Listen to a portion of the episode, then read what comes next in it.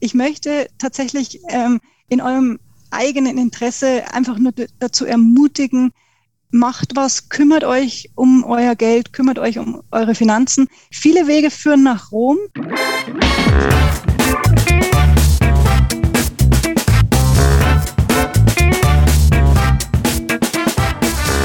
Ich begrüße euch super herzlich zum Her Money Talk, dem Geld- und Karriere-Podcast für Frauen. Blicken wir uns um, so merken wir, dass aktuell vieles teurer wird ob das jetzt Preise sind für Benzin beim Einkaufen oder beim Hausbau. Diese Preissteigerungen, sprich Inflation, haben bekannterweise Auswirkungen auf dein Geld, denn die Kaufkraft für dein Geld nimmt zunehmend ab. Eine Anlage in Aktien kann da natürlich Abhilfe bieten. So insbesondere Aktien, die Dividenden zahlen, rücken da in den Vordergrund. Wir wollen uns heute mal anschauen, was die Inflation für Aktien bedeutet warum gerade dividendenstarke Aktientitel hilfreich sein können und warum ein Fonds eine gute Lösung sein kann, um die richtigen Werte zu finden.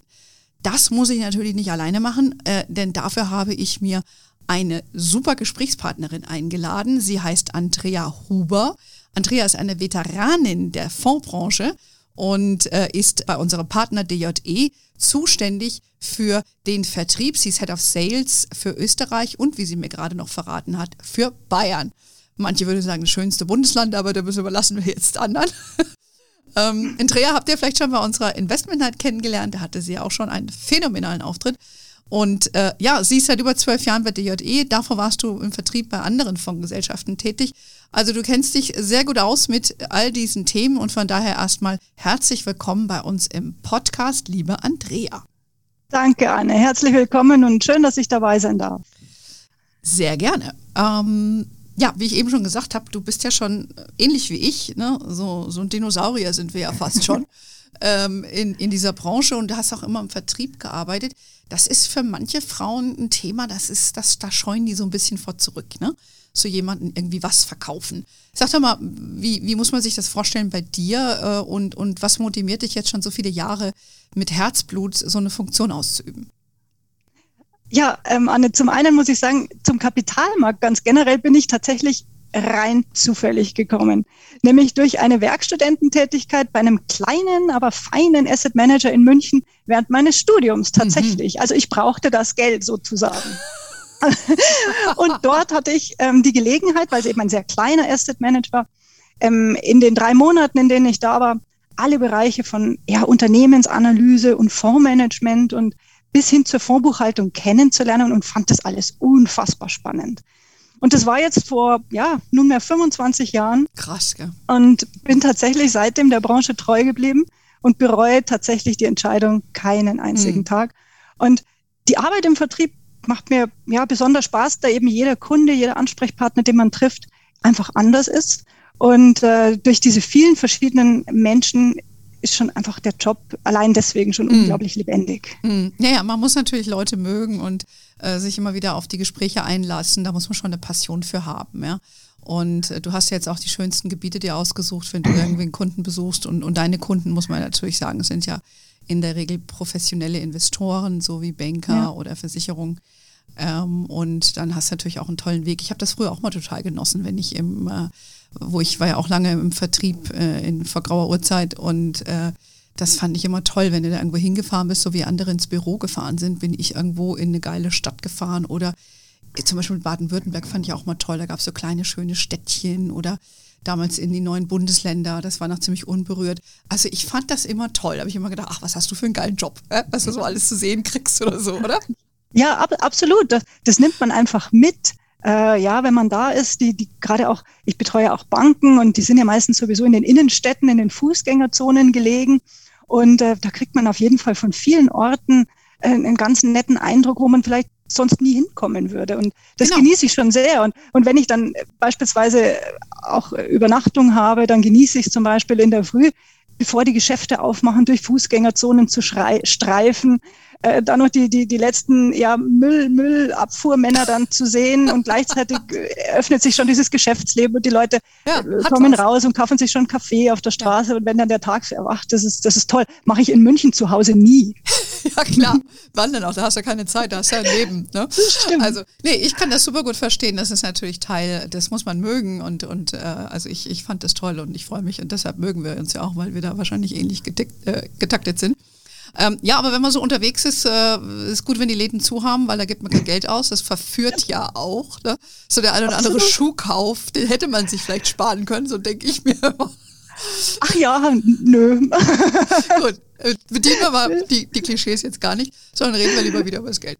Ähm, das ist ja auch, wie gesagt, wird ein bisschen teuer. Äh, eingangs habe ich ja auch gesagt, dass aktuell vieles teurer wird. Das ist ja nur wirklich auch kein Scherz und ist ja nicht meine persönliche Wahrnehmung, sondern wird uns ja auch von offizieller Seite bestätigt. Ähm, die Inflation in Deutschland ist im Mai auf den höchsten Stand seit fast zehn Jahren gestiegen. Und äh, das Statistische Bundesamt hat das also ausgerechnet. Nach deren Berechnung liegt die Inflation aktuell bei zweieinhalb Prozent. Und das ist schon äh, für heutig, also ne, wenn man so ganz viele Jahre da kaum Inflation hatte, ist das schon relativ viel. Die sagen, es liegt zum Beispiel auch daran, äh, weil die Energiepreise so stark äh, gestiegen sind. Und also das hat sich, man, man merkt das wirklich im Alltag. Ne?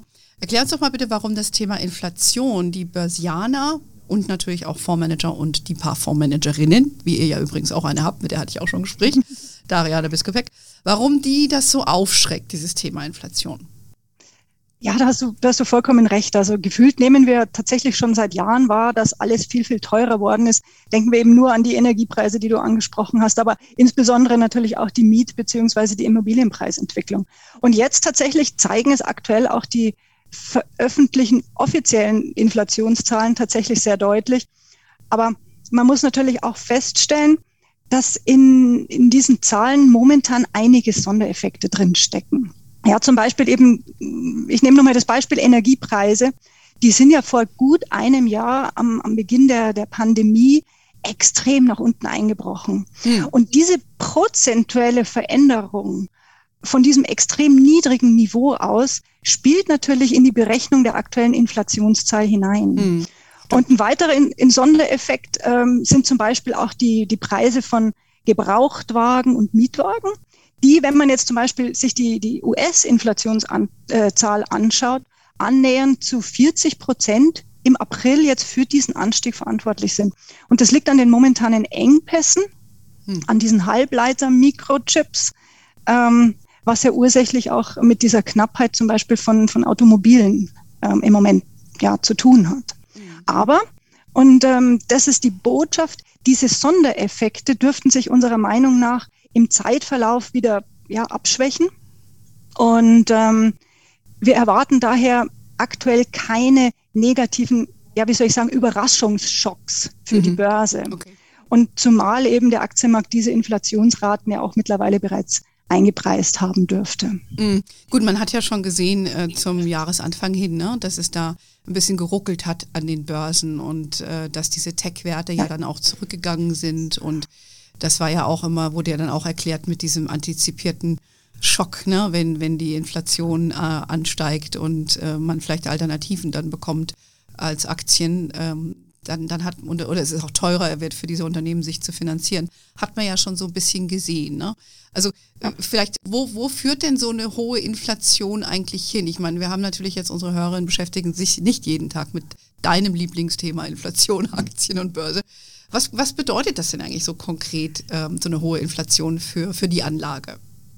Ja, das bedeutet äh, natürlich zum einen, dass sich dieses ohnehin schon extrem niedrige nominale Zinsniveau nochmal real, real eben abschwächt. Das heißt, wenn ich für eine, für eine Anlage, sagen wir mal, ein Prozent bekomme, was eh schon echt viel ist, mhm. oder ein, ein Prozent Zins bekomme, ähm, und die Inflation beträgt beispielsweise drei Prozent, dann ist mein reales Zinsniveau tatsächlich minus zwei. Und mhm. wir sprechen jetzt in diesem Fall von einem negativen Realzinsniveau. Und das wiederum bedeutet, dass im Sinne von jetzt Kaufkraft gesprochen, mein Geld bei Anlageformen wie ja, Sparbuch, Tagesgeld oder auch eben auch Anleihen immer weniger wert wird und diese Anlageformen eben wenig bis gar nicht attraktiv geworden sind, weil über die Zeit und über die Langfristigkeit verliere ich da tatsächlich Geld im Sinne eben von Kaufkraft. Aber das haben wir natürlich jetzt nicht nur jetzt ähm, als Privatanlegerinnen erkannt, ähm, sondern auch die ganzen in, institutionellen Investoren auf der ganzen Welt, so dass die Kapitalströme eben aus diesem Effekt heraus im Moment eben nicht zuletzt deswegen verstärkt in die Unternehmen, das heißt in die Aktien geflossen sind. Man kann also generell sagen, dass ein negativer Realzins grundsätzlich positiv ist für alle Sachwerte, wo eben auch Aktien dazugehören, mhm. aber nebenbei natürlich auch für Immobilien und Edelmetalle.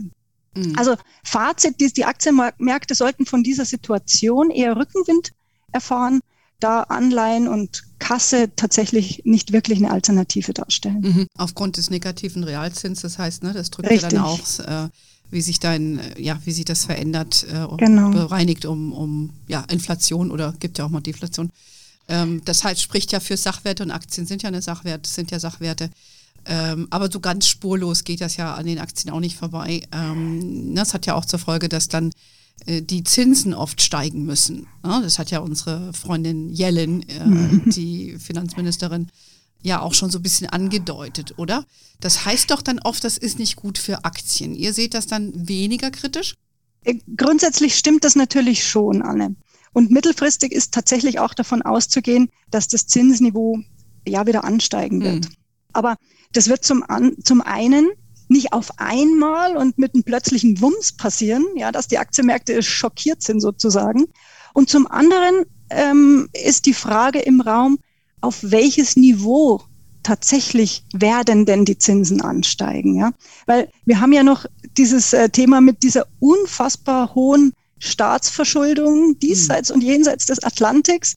Und ähm, da kann man sich schon aus dieser Situation heraus ein extrem hohes Zinsniveau gar nicht ähm, mhm. ja, leisten. Und die Staatsverschuldungen sind ja gerade auch in der Corona-Krise nochmal extrem ähm, angestiegen. Und ähm, von dem her ist tatsächlich die Frage, ja, mittelfristig sicherlich äh, Zinsanstiege, aber die Frage ist, bis zu welchem Niveau? Und sind wir dann nicht immer noch irgendwo in einem Niedrigzinsumfeld? Mhm. Ja, okay, also es könnte ein bisschen ruckeln, sagen wir es mal so, ja, aber mhm. generell äh, ich stimme dir zu. Ich glaube, der Faktor, die hohe Staatsverschuldung ist wirklich so das Totschlagargument aktuell, mhm. weshalb man versuchen wird, die Zinsen weiter niedrig zu halten. Ne? Vielleicht noch ein Beispiel oder, oder ein Aspekt, der vielleicht auch noch zusätzlich für die Aktien sprechen äh, sollte. Es liegen auf, auf amerikanischen Sparkonten ähm, unfassbare 2600 Milliarden US-Dollar rum. Das mhm. ist Rekordniveau. Ähm, und die werden früher oder später ausgegeben werden, wenn weiter geöffnet wird. Und die USA sind ja da schon einen großen Schritt weiter als wir hier bei uns. Und äh, wir gehen davon aus, dass dieses äh, Geld verstärkt eben in den Servicesektor gehen wird, also sprich Tourismus, Gastronomie, Unterhaltungsindustrie. Und es wird auch wahrscheinlich wieder mehr konsumiert werden. Und gerade die Güter, die jetzt ähm, momentan knapp sind, also zum Beispiel Autos, ähm, werden dann eben ja verstärkt wieder nachgefragt werden. Und diese Knappheit kann ja auch bedeuten, ähm, dass diese Unternehmen eben, die in diesen Branchen tätig sind, auch höhere Preise durchsetzen können. Mhm. Das heißt, wir machen uns aus diesem Aspekt für die nächste Zeit um die Konjunkturentwicklung keine Sorgen. Mhm. Ja, ich denke mal, ähnliche Effekte haben wir ja bei uns in Deutschland. Die Deutschen haben ja auch so viel gespart wie nie zuvor. Und äh, den Effekt siehst du bei den Amerikanern äh, genauso. Das ist ja immerhin der größte Aktienmarkt und die haben ja dann auch entsprechend Signalwirkung für, für alle Märkte.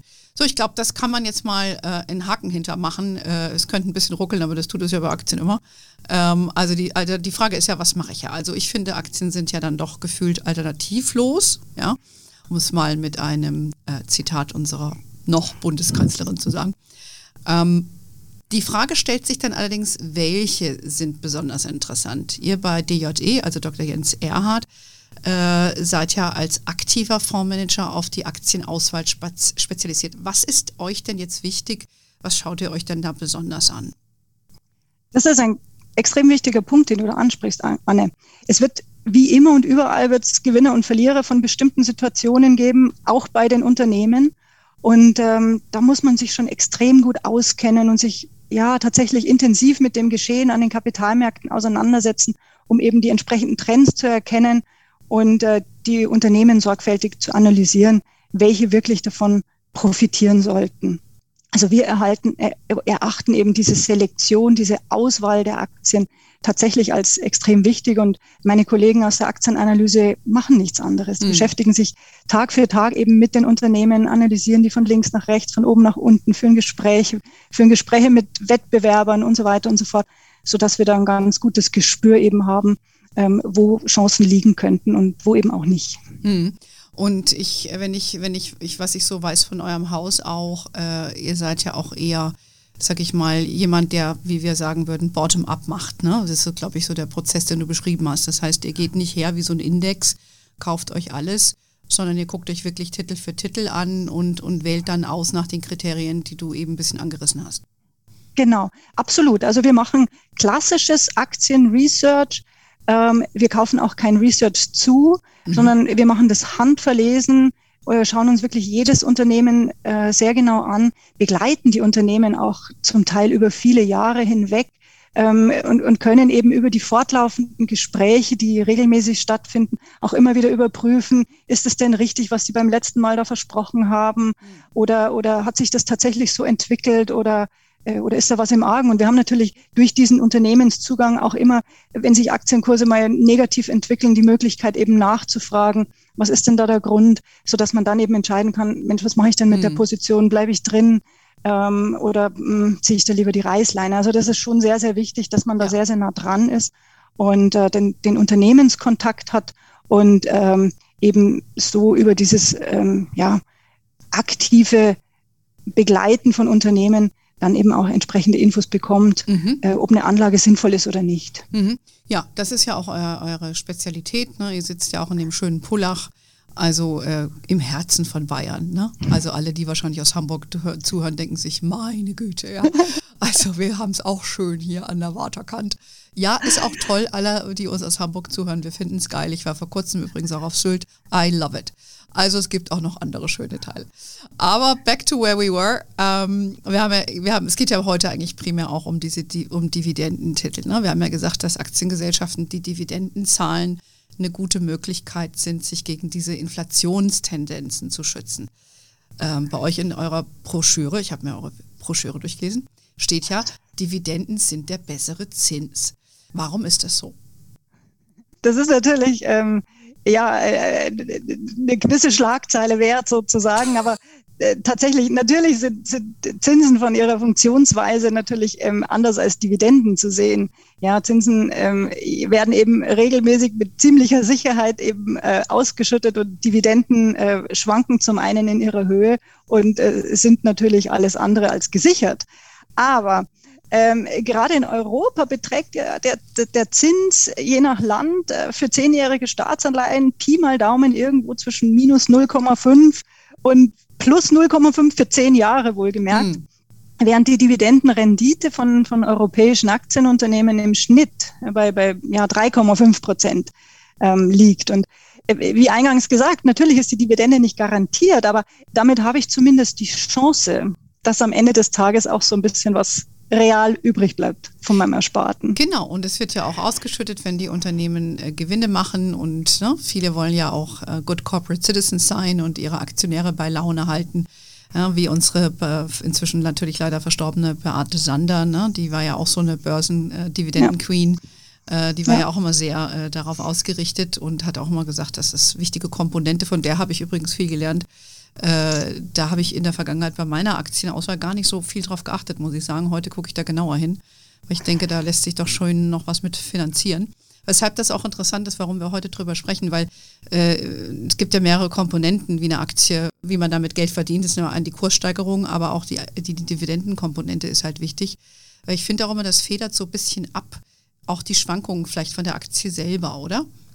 Ähm, ja, genau, genau. Das ist, das ist genau der Punkt. Und aber nochmal, die Selektion ist aus unserer Sicht eben ähm, extrem ähm, wichtig. Und äh, schließlich können eben ja auch dann nachgefragte äh, oder nach, gut nachgefragte Produkte ähm, und, und Unternehmen eben mit guten und zukunftsträchtigen Geschäftsmodellen auch die höheren Preise dann eben auch weitergeben und so ihren Gewinn steigern und äh, schlussendlich eben auch den Aktionären das wieder in, in Form von Dividendenausschüttungen zugutekommen lassen. Also ein, ein wichtiger Aspekt Und äh, wenn ich eben schon weiß, naja, ähm, ich habe ein Unternehmen, das ist ein, über, über Jahre ein zuverlässiger und stabiler Dividendenzahler gewesen. Ähm, selbst wenn dann mal ein kleiner Kurseinbruch ist, dann, wie du gesagt mhm. hast, federt das das äh, ganze Gesamtergebnis einfach so ein Stück weit ab. Mhm. Ähm, ihr habt ja diesen, den Fonds, der nennt sich Dividende und Substanz. Ich, ich konnte jetzt gar nicht mehr schauen, wie lange gibt es den schon? Seit 2003. Aha, okay, das ist auch schon fast 20 Jahre.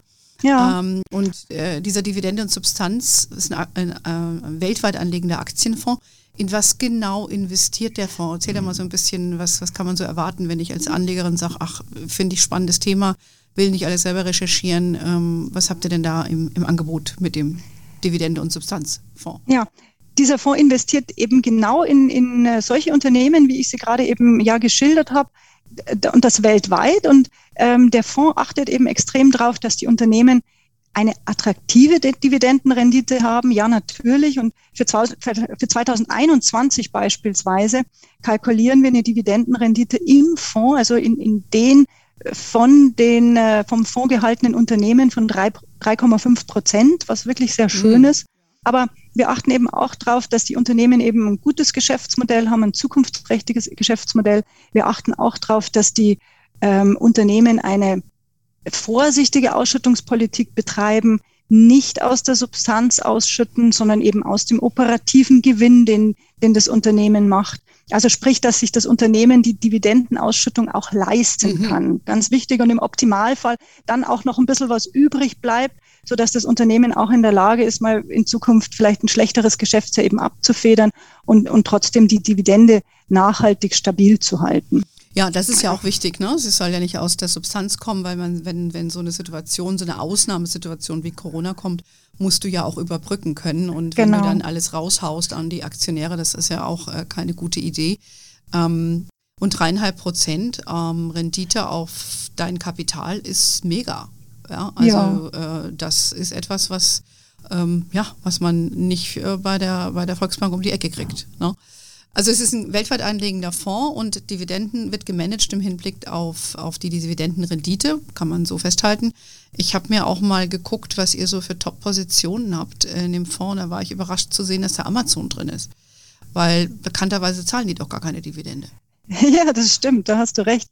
Ähm, die zahlen gar keine Dividende. Für, äh, wir haben aber auf der anderen Seite auch zum Beispiel ähm, Unternehmen drin wie ähm, eine BASF, die mit ihrer Dividendenausschüttung äh, das mehr mhm. als ausgleicht. Also uns ist es wichtig, natürlich in Summe im Fonds im Durchschnitt eben eine auskömmliche Dividendenrendite zu erwirtschaften, eben die besagten 3,5 Prozent, die wir eben für 2021 erwarten.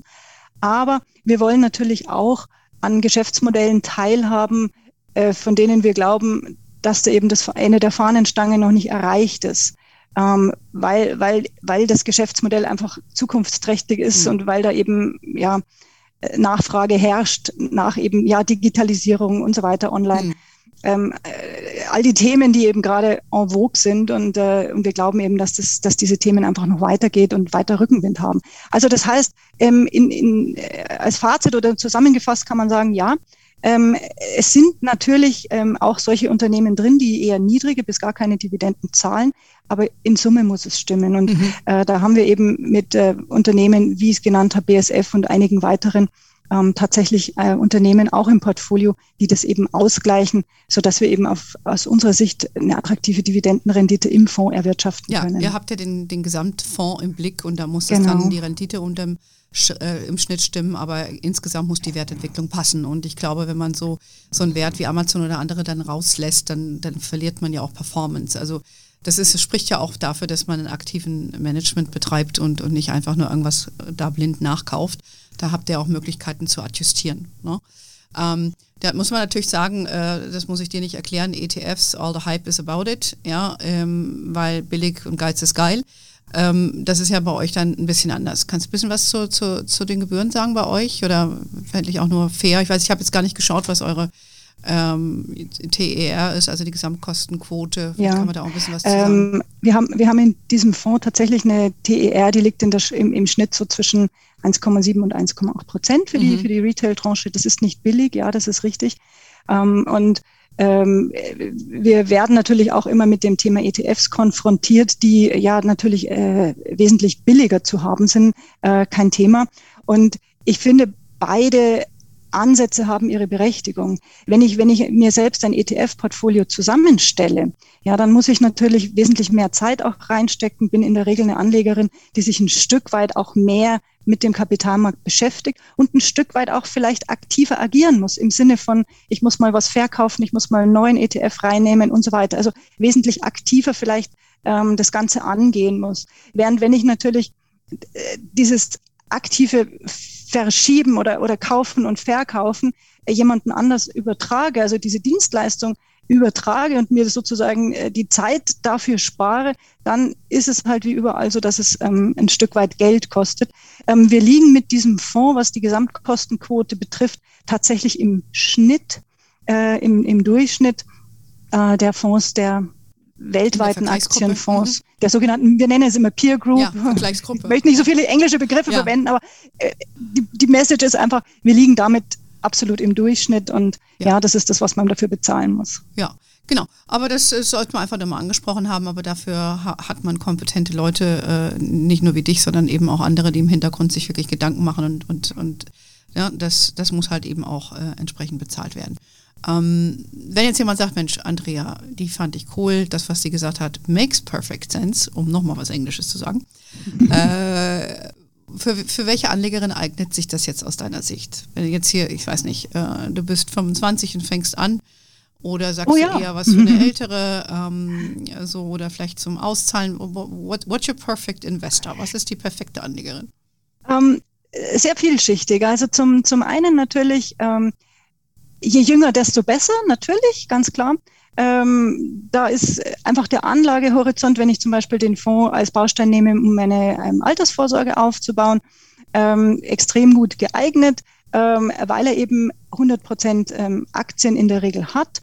Ja, und ich eben über diesen langen Anlagehorizont, den ich dann eben habe, je früher ich anfange, ähm, eben diese, diese ganzen Schwankungen an den Aktienmärkten einfach ausgleiche und so eine, eine gute Chance habe, wirklich äh, äh, am Ende ja, der, der Ansparphase, wenn ich dann in Rente gehe oder ähm, ja, das Geld einfach brauche, ähm, einfach ein schönes Polster mir aufgebaut zu haben. Mhm. Er eignet sich aber auch ähm, für Anlegerinnen, die sagen, ja, ich habe das verstanden und, auf der, und, und, und von den Zinsen äh, auf der Bank kriege ich nichts mehr. Ähm, ich, ich muss jetzt diesen Schritt in die, in die Aktienanlage gehen, ähm, weil dieser Fonds als weltweiter gestreuter Fonds schon mal ein, ein, ein Basisinvestment darstellt mhm. und zum anderen wir ja als aktive Manager ähm, auch das Risiko extrem im Blick haben. Also der Fonds zeichnet sich tatsächlich als sehr defensives Instrument innerhalb der Aktienfondsanlage aus, weil wir tatsächlich, und das haben wir in der Corona-Krise im März letzten Jahres gesehen, wenn es wirklich brennt, ja, ich darf das jetzt aber mal so sagen, wenn es wirklich heiß hergeht an den Märkten und die, die Kursrückgänge äh, tatsächlich äh, schnell und, und dynamisch nach unten gehen, wir uns eben auch vorbehalten, ähm, einen Teil der Aktienanlage tatsächlich erstmal in Cash, in mhm. Cash mhm. zu parken, um einfach die, die, die, äh, ja, den Kurs des Fonds nicht, nicht allzu weit nach unten durchrutschen zu lassen. Das haben wir gemacht, ja. Haben dann aber auch relativ schnell auch die Aktienquote ähm, wieder aufgebaut, so dass wir, ich sag mal, die Kursverluste in diesem extremen Jahr 2020 im überschaubaren Rahmen halten konnten. Hm. Ja, das auch ist das ist natürlich ein Vorteil von, von aktivem Management. Ja. ja, und mit natürlich auch ein Grund für, für die Kosten. Hm dass da eben jemand da ist im Hintergrund, der dann sagt, hey, okay, jetzt ein bisschen an die Seitenlinie, jetzt wird es uns da zu heiß. Nichtsdestotrotz, ähm, es ist ein Aktienfonds, ja natürlich, aber ich denke, es ist ein Basisinvestment, sei es jetzt eben für eine Einmalanlage, aber auch für einen Sparplan, ähm, tatsächlich für, für eine sehr, sehr breite Schicht von unseren Anlegerinnen geeignet. Ja, hört sich gut an. Du hast jetzt schon gesagt, es wäre noch meine abschließende Frage gewesen, ist sparplanfähig? Ja, absolut. Okay. Und, und wo kann ich den Fonds kaufen? Also wir machen ja, muss man dazu sagen, wir machen natürlich keine Anlageberatung hier, sondern das mhm. ist ein allgemeines Gespräch, wo man sich informieren kann mhm. darüber. Ähm, aber wenn ich jetzt sage, hey, finde ich cool, will ich mehr zu wissen, wo, wo kriege ich euren Fonds, Dividende und Substanz? Im, im Prinzip äh, bei, bei jeder Bank. Ja, die werden nicht unbedingt den Fonds immer anbieten, aber wenn ich sage, ich will den haben, dann bekomme ich den. Äh, bei, bei jeder Direktbank, aber auch äh, bei unseren äh, freien Finanzdienstleisterinnen, bei unseren Finanzmaklerinnen, im, im Prinzip überall. Im ja, Prinzip ich muss überall. wissen, was ich möchte. Ich muss sagen, das möchte ich und, und dann bekomme ich den auch. Ja, wunderbar. Dann, äh, wer Interesse hat, you know where to find it. Äh, Andrea, das war es ja schon mit unserem Gespräch. Da hätten wir jetzt noch ein bisschen weiter plaudern können. Ähm, aber äh, ich würde mal sagen, wir haben das Thema gut beleuchtet. Hast du noch ein abschließendes äh, Fazit oder Hinweis für unsere äh, Hörerinnen von dir? Ja, auf jeden Fall. Ich möchte tatsächlich ähm, in eurem eigenen Interesse einfach nur dazu ermutigen, macht was, kümmert euch um euer Geld, kümmert euch um eure Finanzen. Viele Wege führen nach Rom. Eins habe ich euch davon aufgezeigt, aber es gibt viele andere Wege. Wichtig ist einfach, macht. Ähm, ihr macht es in eurem eigenen Interesse und ihr werdet es nicht bereuen. Okay. Also, wer jetzt äh, zugehört hat, go for it, ja. äh, wer noch ein bisschen mehr wissen will zu, zu äh, DJE und dem Fonds, findet bei uns auf der Homepage natürlich auch äh, nochmal begleite, begleitende ähm, ja, einen Artikel entsprechend dazu. Und ja, ich würde sagen, Andrea, äh, wir, wir können jetzt einen Kaffee trinken gehen, weil äh, jetzt ist unser Gespräch offiziell beendet. Ähm, ich danke dir ganz herzlich für heute und äh, für deine Insights. Ich hoffe, euch hat es gefallen bei uns. Und ähm, ja, ihr findet uns natürlich noch viel mehr auf hermoney.de, unseren tollen Newsletter. Wir sind auf Facebook, LinkedIn, Instagram und Pinterest. We are wherever you are. In diesem Sinne, have a wonderful day. Until next time und ciao.